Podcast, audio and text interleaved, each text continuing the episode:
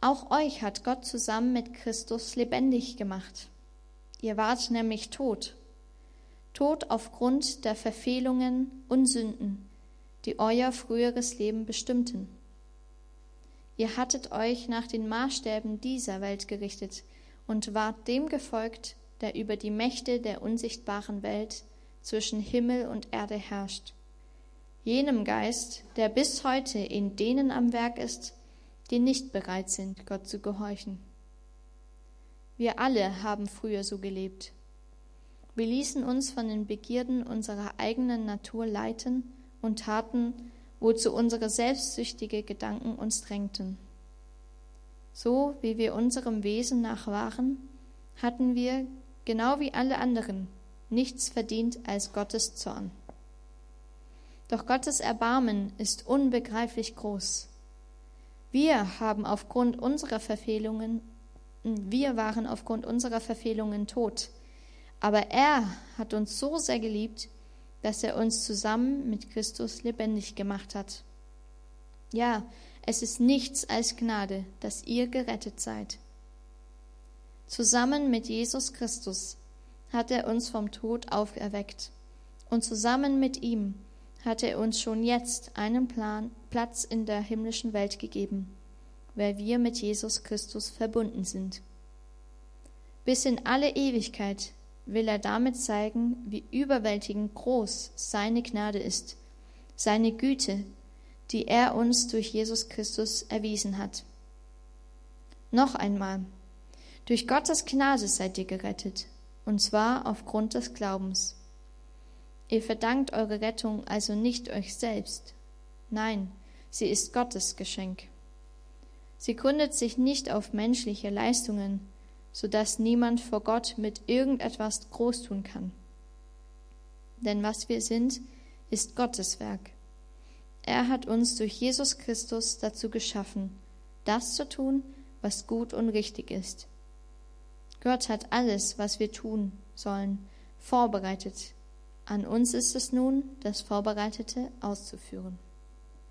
Ich jetzt für Alex, dass du ihm ähm, ja hilfst, das uns auszulegen und wirklich deine Worte zu sprechen. Ich bitte dich ähm, für seine Gesundheit, dass er da jetzt Kraft hat dafür.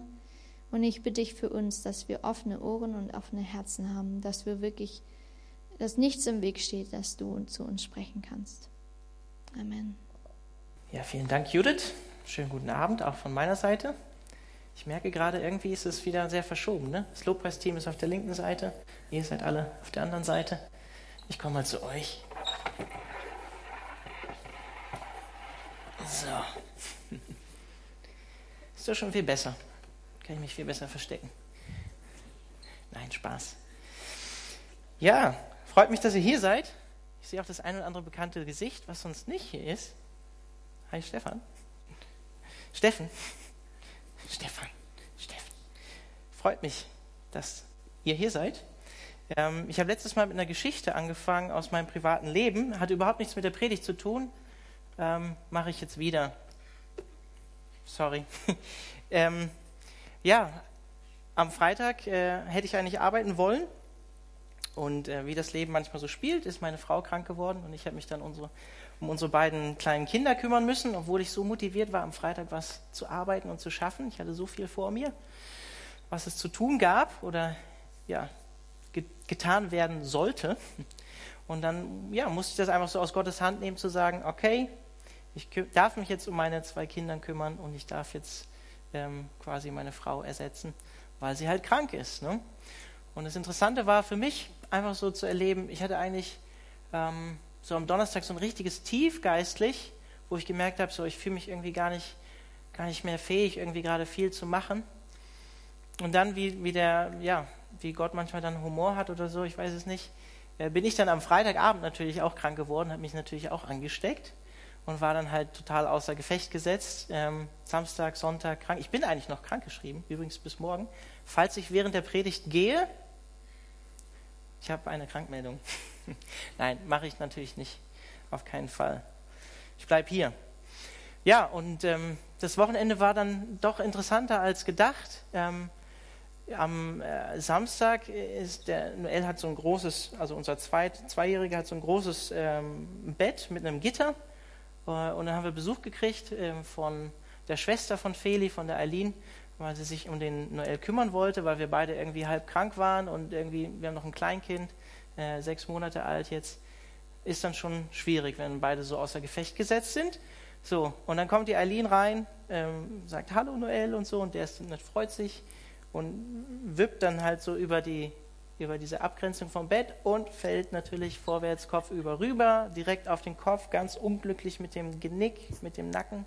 So unglücklich, dass wir, oder ich habe es nicht direkt gesehen, dass Feli und Eileen gesagt haben, jetzt fahren wir dann auch direkt ins Krankenhaus, in die Notaufnahme.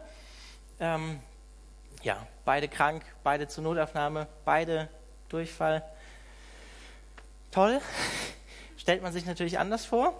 Vor allem, wenn man irgendwie motiviert war, irgendwie was am Freitag zu schaffen. Ähm, naja, aber es kam dann so, wie es, wie es äh, sein sollte.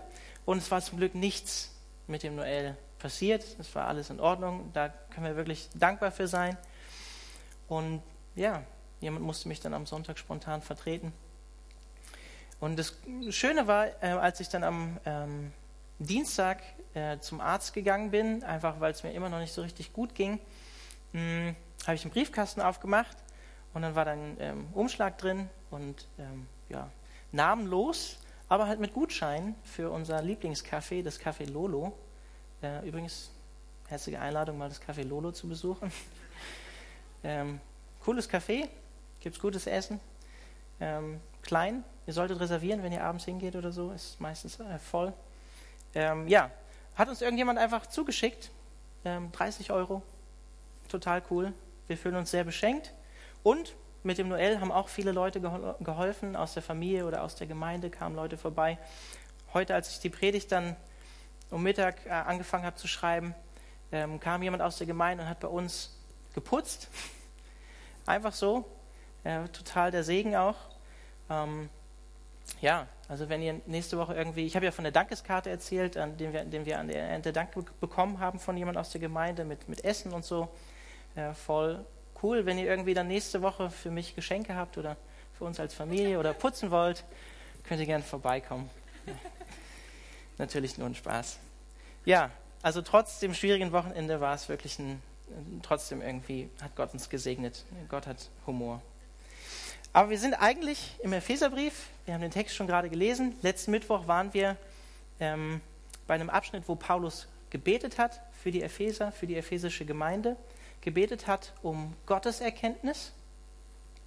Ja, das ist jetzt immer ein harter Schwenk, so, ne? Von so einer persönlichen Geschichte zur Predigt, aber ja, so ist das. Man erzählt, man teilt ja auch das Leben miteinander so ein bisschen, ne? Und wenn ihr mich nur am Mittwoch seht und ich sowieso außer Gefecht gesetzt war, dann erzähle ich euch von meinem Leben. Jetzt könnt ihr mich auch hören. Ihr konntet mich schon vorher hören. ja, also es ging um die Wichtigkeit des Gebets ähm, vor diesem Abschnitt, den wir heute hatten. Und ich fand es äh, interessant, wie Gott es geführt hat, weil auch der Alex Röhm hat über das Vaterunser am Sonntag gepredigt. Und ja, der Heilige Geist führt es manchmal so, dass es wirklich echt voll aufeinander passt. Und Paulus hat diesen Abschnitt letzten Mittwoch mit einem glorreichen Abschnitt beendet, nämlich er hat davon erzählt, dass Jesus Christus zur Rechten Gottes sitzt, das, was wir auch im apostolischen Glaubensbekenntnis bekennen. Und dass ihm alle Autorität gegeben ist über letztlich alles, über das gesamte Universum und dass Jesus Christus auch das Oberhaupt der Kirche ist, die sein Leib letztlich ist und die er mit seiner Fülle, mit seinem Geist erfüllt. Und ich möchte in diesem Zusammenhang sagen, wir sind ja im Epheserbrief und es gibt einen Untertitel, der heißt, wer wir in Christus sind. Es geht um unsere Identität als Christen, wer wir in Jesus sind. Und da ist einfach ein Punkt, den ich da in diesem Zusammenhang nochmal rausgreifen will von diesen letzten Versen. Wenn Jesus ähm, das Haupt der Gemeinde ist und wir sein Leib sind, dann heißt das, dass du und ich zu dem gehören, dem alle Macht und Himmel auf Erden gegeben ist, wie er sagt, als er auferstanden ist. Und dann den äh, Jüngern den Missionsauftrag gibt, äh, ja, das Evangelium in aller Welt zu verkündigen. Das tut er aufgrund dessen, dass er sagt, mir ist gegeben alle Macht im Himmel und auf Erden. Geht deshalb in alle Welt und macht zu Jüngern. Verkündigt das Evangelium.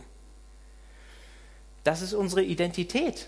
Wenn wir mit Christus verbunden sind, dann gehören wir zu dem, dem alle Macht gegeben ist auf Himmel, äh, im Himmel und auf Erden. Dann sind wir Teil von seiner Gemeinde, seiner Kirche. Wir sind ein Teil seines Leibes geworden, seines Körpers. Und ich denke, das, das, das, darüber können wir eigentlich auch gar nicht genug nachdenken, was das eigentlich bedeutet, dass wir mit Christus so verbunden sind, dass er der Kopf ist und dass wir der Leib sind von ihm, dass wir so eng mit ihm verbunden sind. Dass er sogar sagt, als ähm, Paulus noch nicht bekehrt ist und die Gemeinde verfolgt, da sagt, begegnet ihm Jesus und sagt, hey, warum verfolgst du mich? So sehr identifiziert sich Christus mit euch, mit seinem Leib, mit seiner Gemeinde. So eng sind wir mit ihm verbunden. Das sollte uns echt Glaubensmut und Lebensmut geben. Das sollte uns Zuversicht, Hoffnung, Kraft, Freude geben für unser Leben mit Gott. Und das Hervorhebende oder das Hervorstechende ist, dass Paulus in diesem Abschnitt auch sagt, dieselbe Kraft Gottes, die Christus auferweckt hat von den Toten, die ist auch in euch wirksam und am Werk. Die Kraft, die Christus von den Toten auferweckt hat. Und wie die in uns wirksam geworden ist, das sehen wir heute oder haben wir eben gerade auch in dem Abschnitt in ein paar Versen auch gelesen, wie sie wirksam geworden ist. Da werden wir gleich nochmal genauer darauf eingehen. Und wir haben in Epheser 1, Vers 10 auch schon so diesen großen, groben Plan von Gott für diese Welt gesehen. Und ich möchte den Vers in diesem Zusammenhang auch nochmal vorlesen, weil es wichtig ist für den Abschnitt und für den Epheserbrief. Da sagt uns Paulus, ich lese mal ab Vers 9, er hat uns seinen Plan wissen lassen, der bis dahin ein Geheimnis gewesen war und den er, so hatte er sich vorgenommen und so hat er es beschlossen, durch Christus verwirklichen wollte, sobald die Zeit dafür gekommen war. Und dann der Plan Gottes für diese Welt. Unter ihm, unter Christus, dem Oberhaupt des ganzen Universums, soll alles vereint werden. Das, was im Himmel und das, was auf der Erde ist sozusagen gibt Paulus hier schon am Anfang so diese große Lösung des menschlichen Problems. Und er entfaltet sie dann weiter im Brief. Und diesen Abschnitt, den wir von der Judith gehört haben, der ist ein Teil von dieser Einheit in Christus, zu, die, zu der Gott uns einlädt. Das ist die Einheit, die Gott schaffen will zwischen Mensch und ihm, nämlich den Frieden und die Beziehung wiederherzustellen zwischen Gott und Mensch, zwischen ihm und uns ein neues Leben mit Gott, eine neue Identität durch Gott. Und der Abschnitt beginnt ja nicht so positiv. Ich habe darüber auch schon mal eine Predigt gehalten im, im, Zusammenhang mit unserer Serie über 500 Jahre Reformation, wo es um Sola Gratia ging, Gnade allein. Der Abschnitt beginnt so: Auch Gott hat euch zusammen mit Christus lebendig gemacht. Übrigens ist das ja, aus dem Griechischen vorgezogen aus Vers 5, dieses ähm, hat Gott euch zusammen mit Christus lebendig gemacht. Steht nämlich eigentlich, auch ihr wart nämlich tot. Tot aufgrund der Verfehlungen und Sünden, die euer früheres Leben bestimmten. So beginnt Paulus diesen Abschnitt. Ist nicht unbedingt so ermutigend. Ist ein lebendiges Bild, was Paulus hier benutzt, aber dieses lebendige Bild, was Paulus benutzt, ist der Tod. Dass wir geistlich gesprochen tot sind, dass das unser menschlicher Zustand ist. Und für mich steht der Epheserbrief mit der Unterüberschrift, die ich für den Epheserbrief ausgesucht habe, unter dem Banner der Identität, die wir in Christus haben.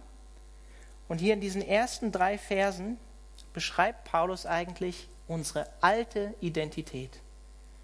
Der oder die, die wir mal waren, ohne ihn, ohne in ihm gewesen zu sein.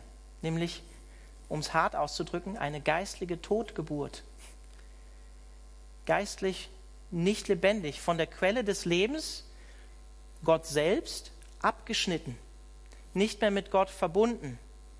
Warum? Was lehrt der Römerbrief? Was gebiert oder bringt die Sünde hervor? Letztlich den Tod, den geistlichen Tod. nicht nur den geistlichen, letztlich auch die Konsequenz, dass wir physisch sterben, ist die Konsequenz von der Sünde, aber auch unser geistlicher Tod. Und jeder Mensch, der eben nicht in Christus ist, der ist vom Leben abgeschnitten und geistlich gesprochen tot. Deswegen sagt Johannes, äh, oder vielmehr ähm, berichtet uns der Apostel Johannes im Johannesevangelium 3, Kapitel 3, dass Jesus sagt, wir müssen vom Geist neu geboren werden, damit geistiges Leben in uns ist. Ich von mir, ich sage das öfter, kann es nur sagen, ich habe das mit 16 erlebt. Wenn du es noch nicht erlebt hast, wenn du hier heute Abend bist, keine Beziehung zu Gott hast, das sind Jesu Worte, du musst von neuem geboren werden, geistliches neues Leben bekommen. Du bist geistlich tot und du brauchst Gott, du brauchst einen Erlöser, du brauchst einen Erretter, der dich aus diesem Zustand heraushebt. Und dann sagt Paulus hier in den Versen 2 bis 3, wovon unser altes Leben bestimmt war. Euer früheres Leben bestimmten die Maßstäbe dieser Welt und ihr folgtet dem, der über die Mächte der unsichtbaren Welt zwischen Himmel und Erde herrscht, jenem Geist, der bis heute in denen am Werk ist, die nicht bereit sind, Gott zu gehorchen. Wir alle haben früher so gelebt, wir ließen uns von den Begierden unserer eigenen Natur leiten und taten, wozu unsere selbstsüchtigen Gedanken uns drängten. So wie wir unserem Wesen nach waren, hatten wir, genau wie alle anderen, nichts verdient als Gottes Zorn. Man sagt das ja eigentlich immer ja, recht schnell so, dass die Todfeinde eigentlich vom Christen Welt, Teufel und das Fleisch sind. Und genau diese Dinge beschreibt Paulus hier. Die kommen ja nicht von ungefähr, dass man das sagt, dass das unsere Feinde sind. Genau das beschreibt Paulus hier. Die Welt, der Teufel und das Fleisch, wie es wörtlich heißt, das Sarx im Griechischen. Wir sind im Strom dieser Welt gewesen, im Zeitgeist dieser Welt mitgeschwommen und dieser Fluss, das wissen wir, wenn wir in diese Welt schauen, der fließt nicht gerade zu Gottes Thron. Und deswegen warnt uns der Apostel Johannes auch im ersten Johannesbrief davor, nicht die Welt zu lieben in Kapitel 2, Vers 15, ab Vers 15. Und wir sind, ob wir es wussten oder nicht, dem Teufel gefolgt, wie Paulus hier ganz klar sagt. Jemand anders nachgefolgt. Wir sprechen ja häufig davon, dass wir Jesus nachfolgen als Christen.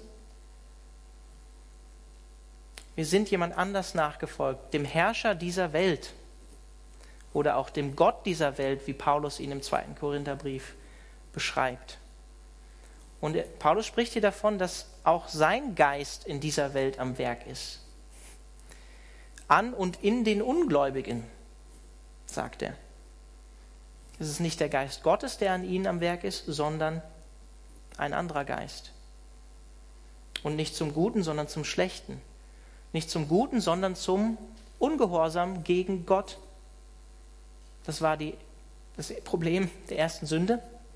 Gott nicht gehorchen, sondern der Schlange gehorchen, dem Teufel gehorchen und sich zur Sünde verleiten zu lassen, zum Ungehorsam gegenüber Gott und seinen Maßstäben, die gut sind.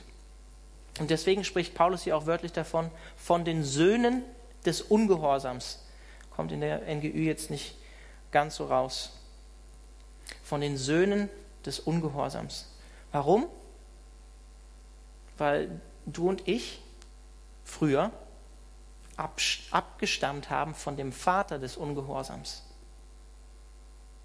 Der, der als erster den Weg des Ungehorsams gegangen ist und uns als Menschheit damit hineingezogen hat. Und nicht nur uns, sondern, wie die Bibel auch berichtet, andere Geisterwesen. Wir glauben auch an eine geistliche Welt als Christen. Und Paulus sagt, wir haben uns früher bestimmen lassen von unseren sündigen, menschlichen Motiven, von unserer Natur, unserer Lust, unserer Begierde, die Gottes Ziele mit seiner Schöpfung verneinen, verfehlen. Und damit meint Paulus nicht nur unsere Triebe, sondern er redet hier auch von unserem gefallenen Denken. Deswegen Römer 12, dass wir erneuert werden müssen in unserem Denken.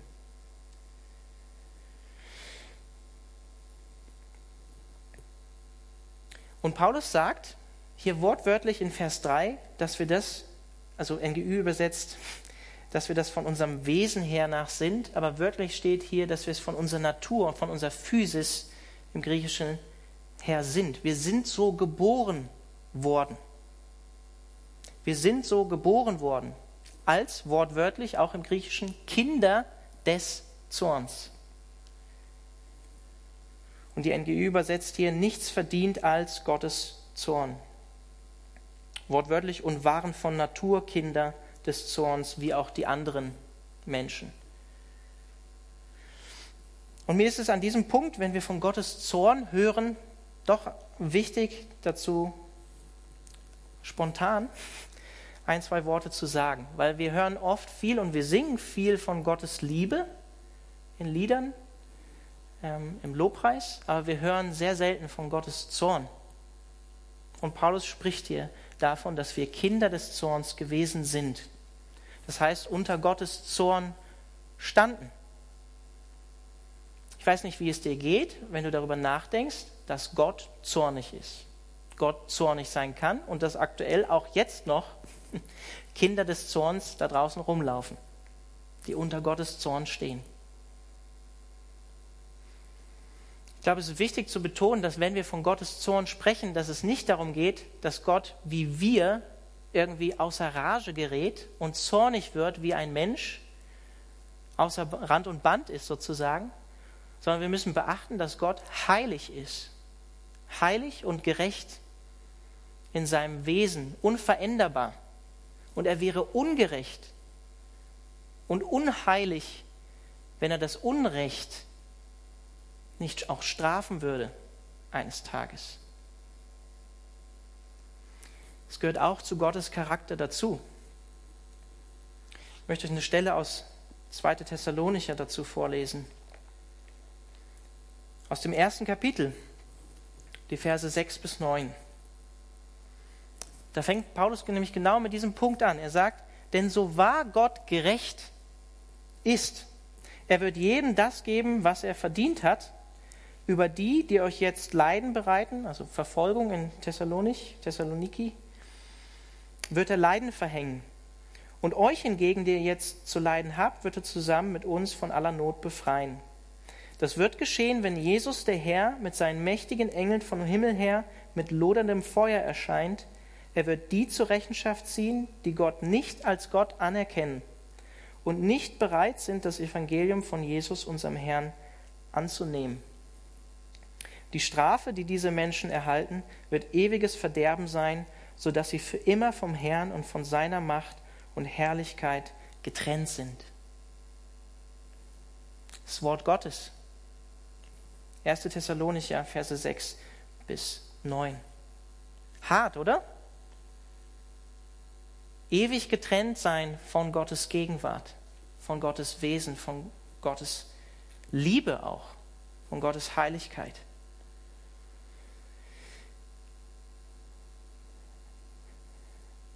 Aber der Punkt, den ich hier an, diesem, an dieser Stelle viel mehr machen will und den Paulus hier macht, ist eigentlich folgender.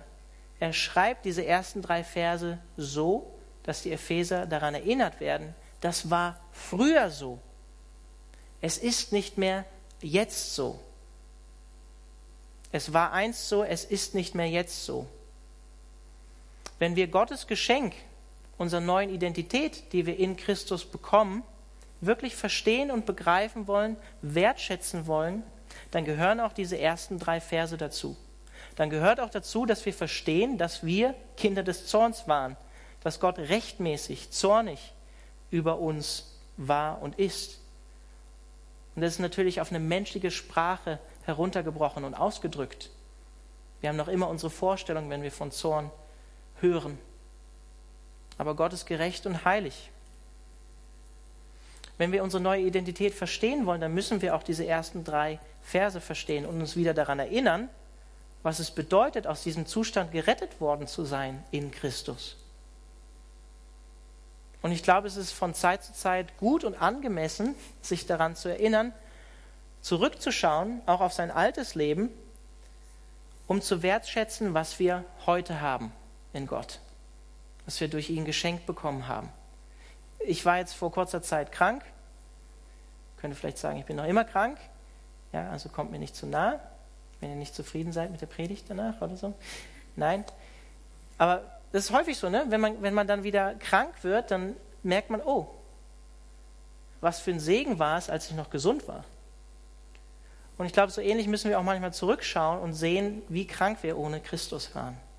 Wie verloren wir ohne Christus waren. Um zu wissen, was wir geschenkt bekommen haben in Christus. Und deswegen spricht Paulus auch hier jetzt dann ab Vers 4 von unserer neuen Identität, der guten Nachricht. Und er leitet das ein im Griechischen mit drei Worten. Ho de Theos, aber Gott.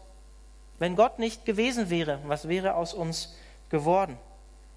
NG übersetzt, doch Gottes Erbarmen ist unbegreiflich groß. Eigentlich fängt Paulus hier an und sagt, aber Gott. Aber Gott hat eingegriffen, aber Gott hat gehandelt. Gott hat uns nicht in diesem Zustand gelassen, in dem wir waren, in dem du warst, in dem ich war. Er hat sich auf dem Weg zu uns gemacht. Die gute Nachricht ist, dass wir deshalb nicht mehr tot sind, dass wir nicht mehr bestimmt werden von der Welt, dass der Teufel nicht mehr unser Herr ist, dass wir keine Söhne und Töchter mehr des Ungehorsams sind, dass wir nicht mehr unter Gottes Zorn stehen. Weshalb? Wegen Gott. Gott ist derjenige, der uns da rausholt, der uns da rauszieht wir können uns nicht selber, wenn wir am Sinken sind, im Sumpf, an unseren eigenen Haaren herausziehen. Gott selbst hat uns durch Christus herausgezogen, indem er ihn gesandt hat. Perfektes Leben hat leben lassen, am Kreuz für uns stellvertretend. Ein stellvertretender Opfertod sprechen wir auch nicht gerne, um den Zorn Gottes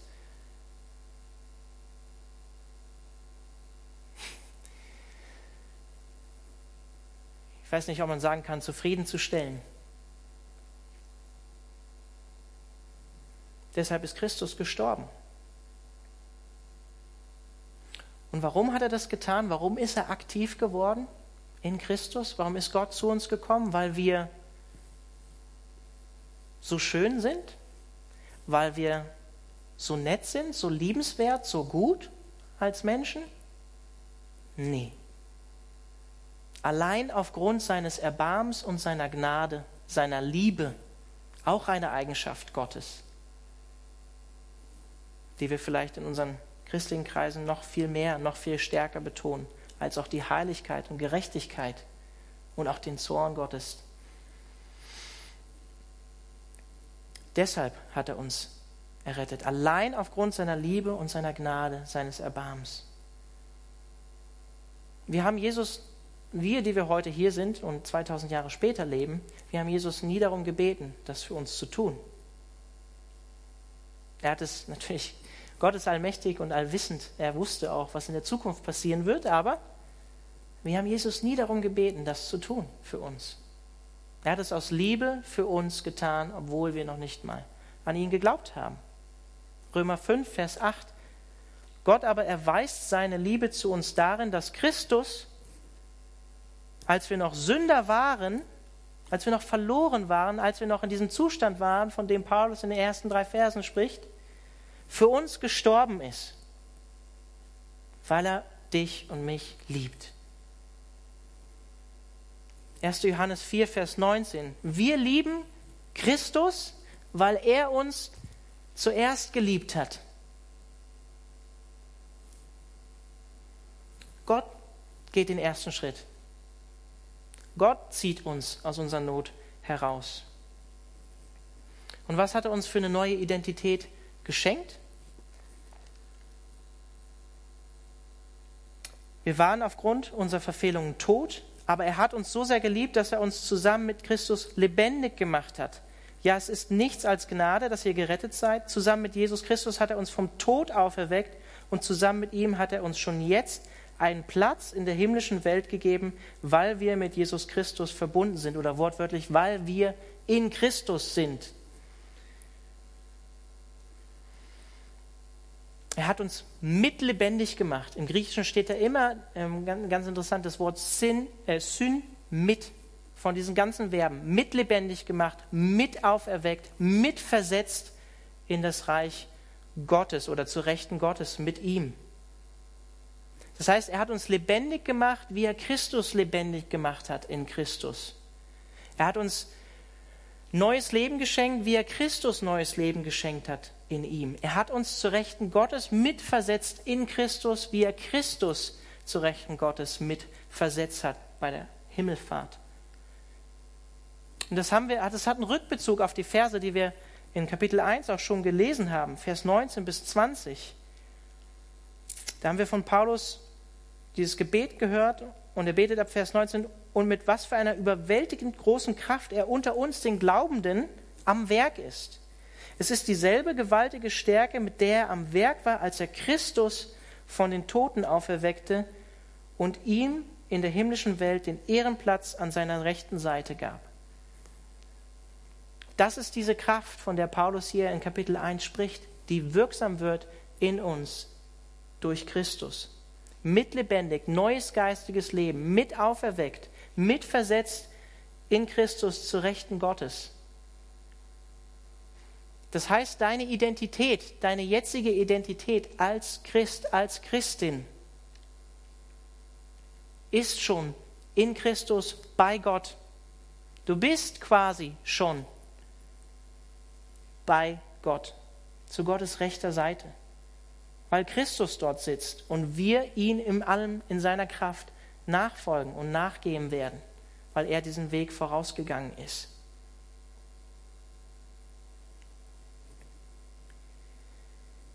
Wir sind zu neuem geistigen Leben auferstanden durch Christus, haben eine neue Identität erhalten und unser neues Menschsein hier und jetzt wird bestimmt von Christus.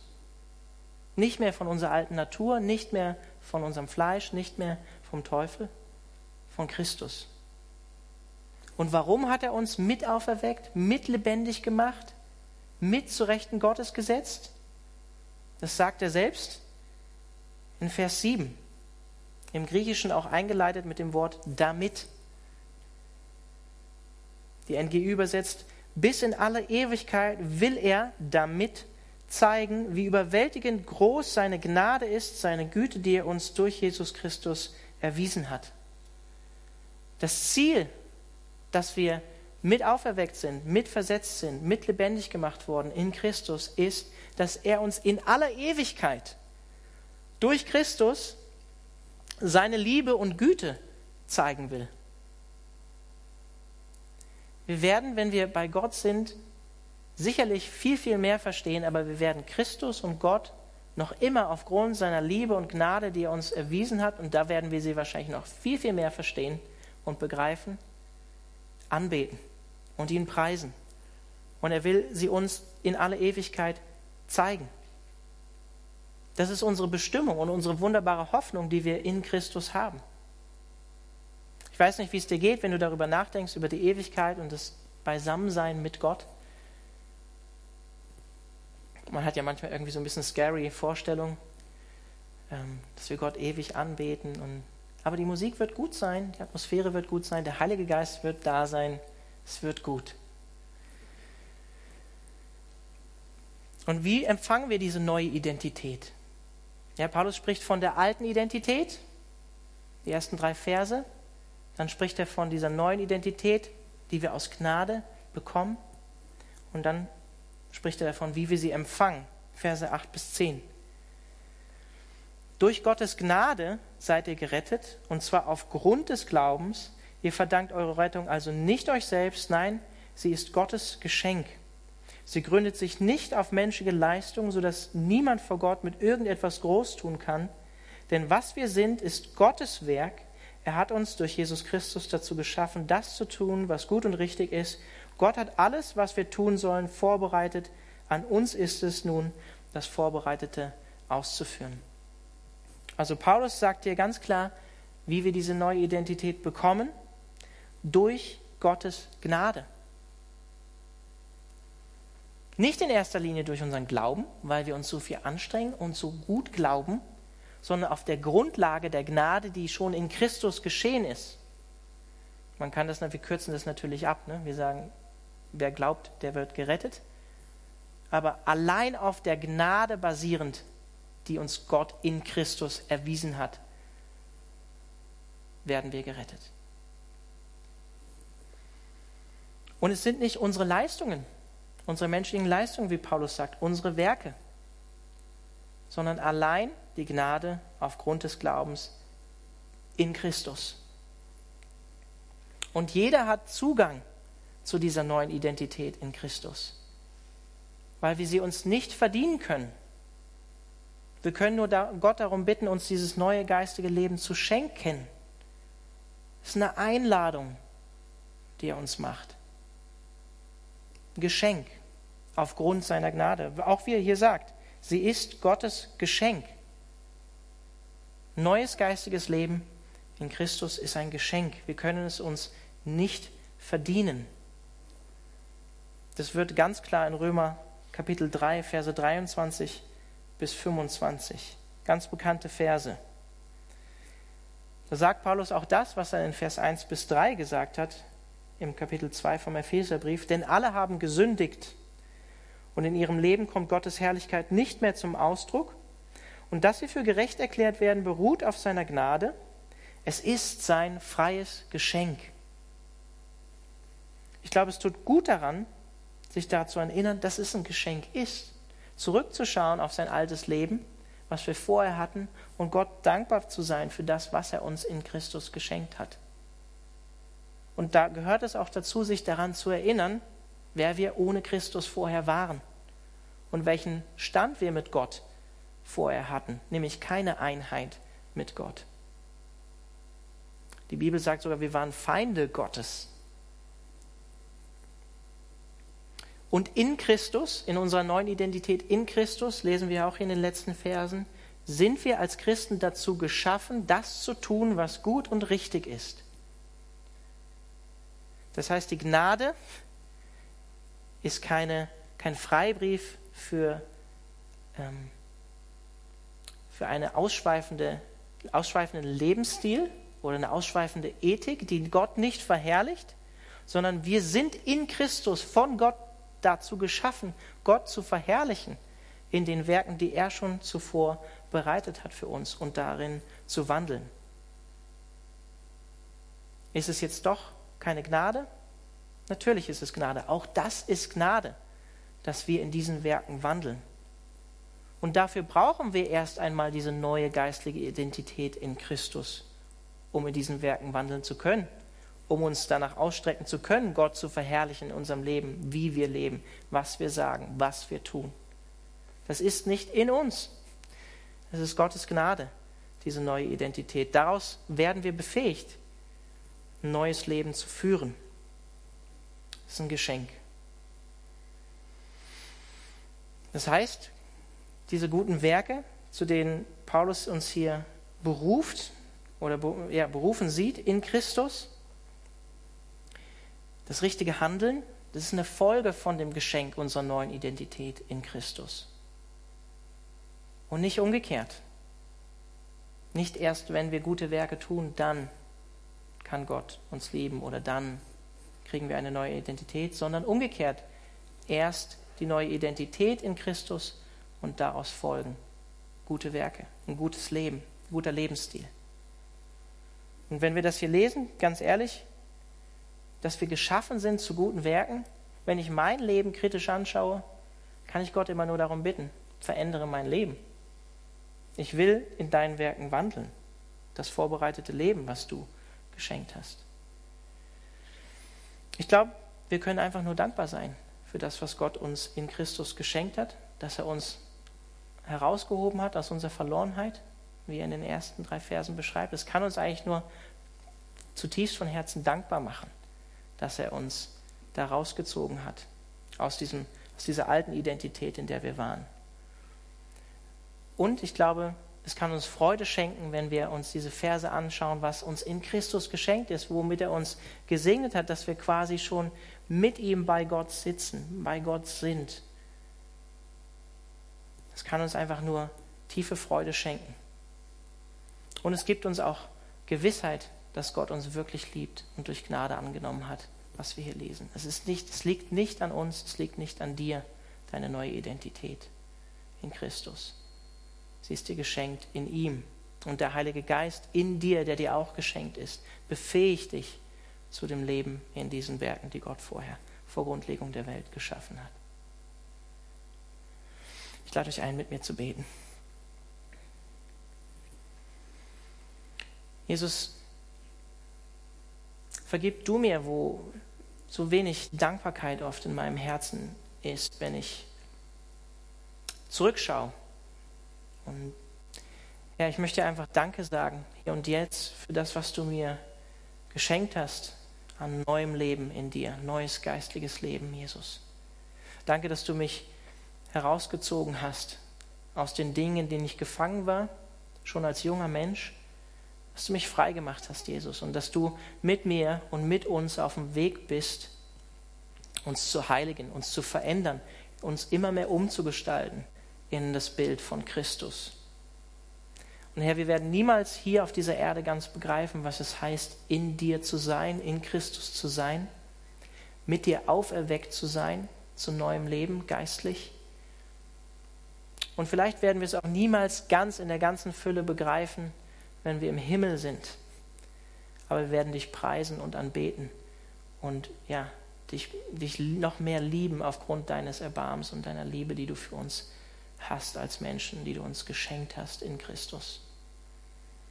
Und Herr, ich danke dir auch dafür, dass es Gnade allein ist, dass du uns geliebt hast, als wir, uns, als wir dich noch nicht geliebt haben, als dass du uns herausgerufen hast und für uns gestorben bist, als wir dich nicht darum gebeten haben, sondern als wir noch ja, einen anderen Weg gegangen sind. Danke, dass du es getan hast, weil du uns liebst. Und Herr, ich danke dir auch dafür, dass du uns so ja, wieder zu einer Einheit gemacht hast zwischen dir und uns, dass du die Beziehung so wiederhergestellt hast und dass der Zorn Gottes, dein gerechter, heiliger Zorn, so nicht mehr auf uns liegt, sondern dass er auf Christus lag, stellvertretend für uns und dass wir so freigesprochen sind, dass wir frei sind durch dich. Dafür möchte ich dir danken, Jesus, und ich möchte dich darum bitten, dass ähm, diese Kernbotschaft eigentlich des Evangeliums niemals aus unseren Herzen fällt und dass wir auch mutig sind, sie anderen weiterzugeben, die noch nicht wissen, dass sie Versöhnung in dir empfangen können und eine neue Identität, ein neues geistiges Leben. Amen.